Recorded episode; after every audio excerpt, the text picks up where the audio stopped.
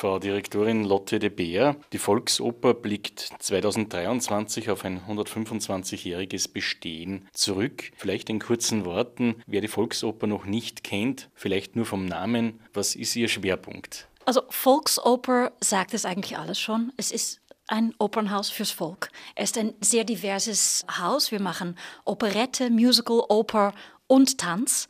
Und wir wollen das Haus sein, das wirklich für alle da ist. Für alle Wiener und Wienerinnen, für alle Österreicherinnen, vielleicht auch für ganz viele Touristen, aber, aber für die Menschen, die hier leben.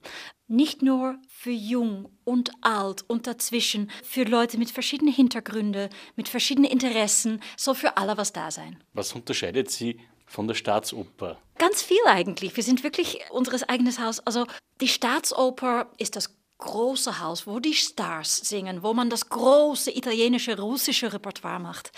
Wir machen Musiktheater, oft mit gesprochenen Texten, Operette. Das heißt, wir sind sehr niederschwellig. Wir machen ganz viel für Familien, für Kinder, für eigentlich oft für, für mehr Generationen zusammen.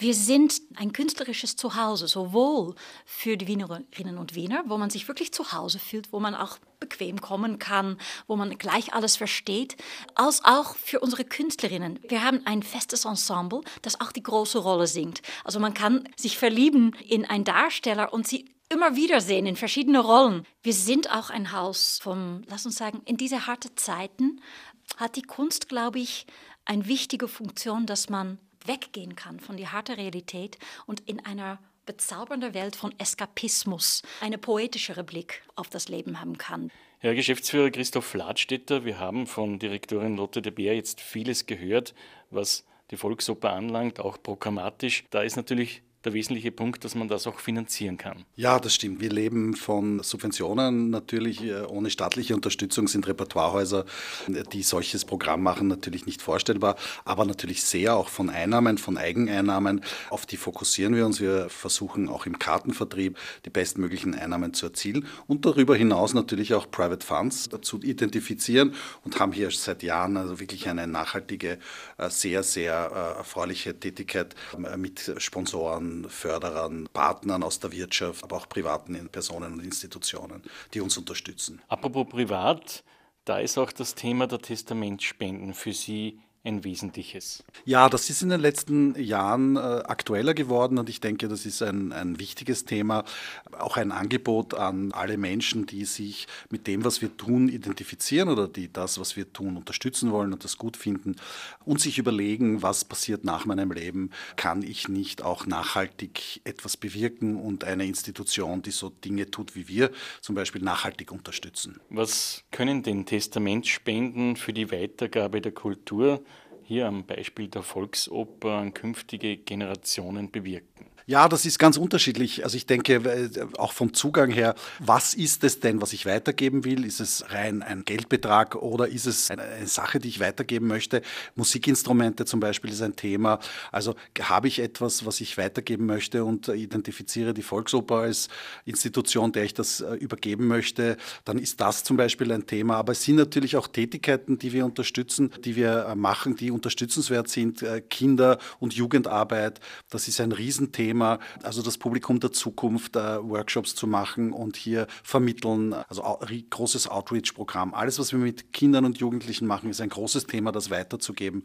Ähm, also da gibt es viele Bereiche, wo man unterstützen kann und wo man vor allem nachhaltig für die Volksoper etwas machen kann, auch in Investitionen, in Umbauten, wo man dann auch äh, sagen kann, wir sind Teil der Gemeinschaft, die langfristig die, die Volksoper am Leben erhält. Das ist wohl auch entscheidend in Zeiten von knapper werdenden Budgets.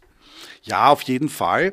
Aber nicht nur, da geht es nicht nur um die Werte, die übertragen werden, sondern auch um ein Commitment, um ein Zeichen. Ja, wir verwenden die Mittel und wir brauchen sie auch und äh, da kann man wirklich nachhaltige Werte übergeben. Aber es ist auch ein Zeichen, ein Signal, dass es hier eine Gemeinschaft, eine Community gibt, die sich interessiert dafür, nachhaltig was mit der Volksoper passiert. Wie sind Sie auf die Initiative Vergiss mir nicht gestoßen? Das ist schon ein Thema, wenn man sich mit Private Funding befasst. Das ist ein Thema, das man natürlich landläufig dann aufgreift, wird überall gemacht und ist jetzt keine Novität, aber es ist in meinen Augen ein besonders schönes Thema. Also etwas bleibend zu hinterlassen und das muss kein äh, großer Riesenbetrag sein. Also es gibt es ja auch, dass Menschen sagen, ja, aber ich möchte in meinem Testament die Volksoper mit einem geringen oder kleinen Teil meines Vermögens auch bedenken mit einem Prozentsatz oder einer bestimmten Sache. Ich möchte der Volksoper etwas dalassen und hier auch bleibend einen Wert schaffen, der eben außerhalb vielleicht der Familie ist oder vielleicht hat man auch keine Familie oder weiß nicht, was man damit tun soll. Und ich glaube, Kunst, Kultur langfristig zu erhalten, ist doch etwas, was für uns alle oder für die meisten ein großes Thema ist bei wem nun das Interesse geweckt wurde. Wo kann man sich bei der Volksoper diesbezüglich melden? Also es gibt äh, bei uns eine Fundraising-Abteilung. Die Frau Magister Egartner-Rupprecht ist die Leiterin dieser Abteilung. Man kann sich aber auch einfach an die Volksoper wenden, ans Sekretariat der Direktion oder an die Information. Man wird überall weitergeleitet und ist herzlich willkommen, wenn man eine Idee hat, was man hier gerne machen möchte.